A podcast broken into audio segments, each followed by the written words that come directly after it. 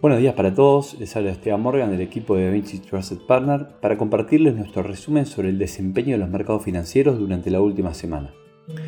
Los mercados financieros globales culminaron otra semana más con pérdidas, cerrando un año muy difícil para los inversores, con algunos índices registrando su peor desempeño anual de 2008.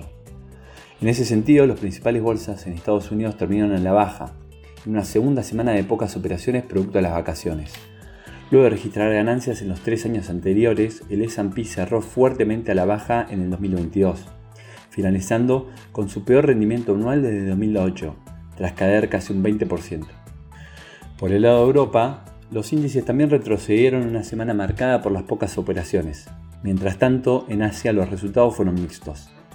En China, las acciones avanzaron a medida que en la capital se continuaron aliviando las restricciones por el COVID.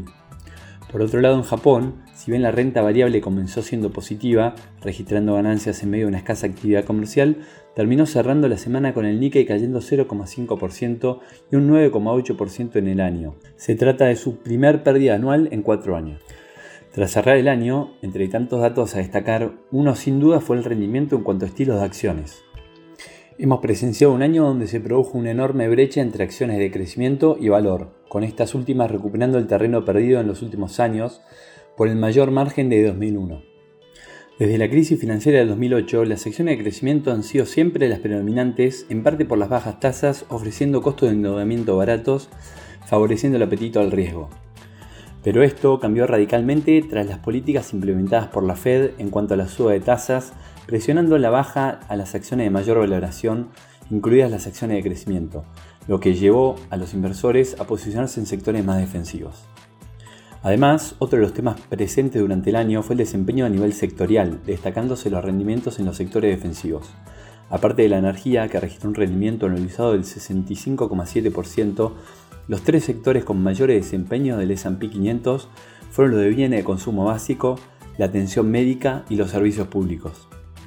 Esto se consideran tradicionalmente sectores a prueba de recesión, que pueden resistir mejor durante los periodos de desaceleración económica. En cuanto a los datos económicos en Estados Unidos, las ventas de vivienda pendientes cayeron más de lo esperado el pasado mes.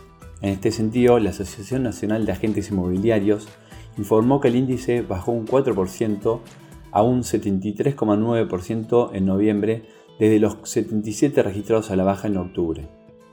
Por su parte, las solicitudes de subsidios por desempleo aumentaron en 9.000 hasta una cifra desestacionalizada de 225.000 en la semana finalizada el 24 de diciembre. De todas formas, sigue manteniéndose cerca de mínimos históricos. Por el lado de China, el PMI manufacturero se contrajo bruscamente a medida que se disparan las infecciones por COVID. El índice cayó un punto en diciembre a 47 frente a los 48 que esperaba el mercado. Esta fue la mayor caída desde los primeros días de la pandemia en febrero de 2020. Por su parte, el PMI no manufacturero, que analiza la actividad del sector de servicios, cayó a 41,6 desde el 46,7, marcando también la lectura más baja de febrero de 2020. En cuanto al mercado de renta fija, los rendimientos de los bonos del Tesoro de Estados Unidos registraron una suba durante la última semana, con retornos a 10 años tocando su nivel intradiario más alto desde el 14 de noviembre, el viernes por la mañana. De todas formas, los volúmenes transados estuvieron notablemente por debajo del promedio durante la corta semana de negociación. Resulta preciso destacar lo especialmente difícil que fue el mercado de renta fija durante el 2022. El Bloomberg US Aggregate Bond Index terminó con una caída del 13%. En cuanto a los bonos de Estados Unidos, los retornos a 10 años terminaron el año en torno al 3,88% frente al 1,51% de finales del 2021. Por el lado de los commodities, el precio del petróleo el viernes cotizaba alrededor de 80 dólares por barril, terminando de esta forma una ganancia general en el año, pero mucho menor a lo que había logrado inmediatamente después de la invasión de Rusia en Ucrania. Estamos entrando en otra semana más corta por las vacaciones, donde los principales mercados hoy permanecerán cerrados. Lo más observado de la semana será el informe de empleo de Estados Unidos que conoceremos el viernes. Además, en Europa tendremos datos económicos relevantes como ser el PMI manufacturero y servicios de datos de IPC. Hasta aquí hemos llegado con nuestro resumen semanal de noticias. Cualquier consulta o comentario adicional, no duden en contactarnos. Muchas gracias.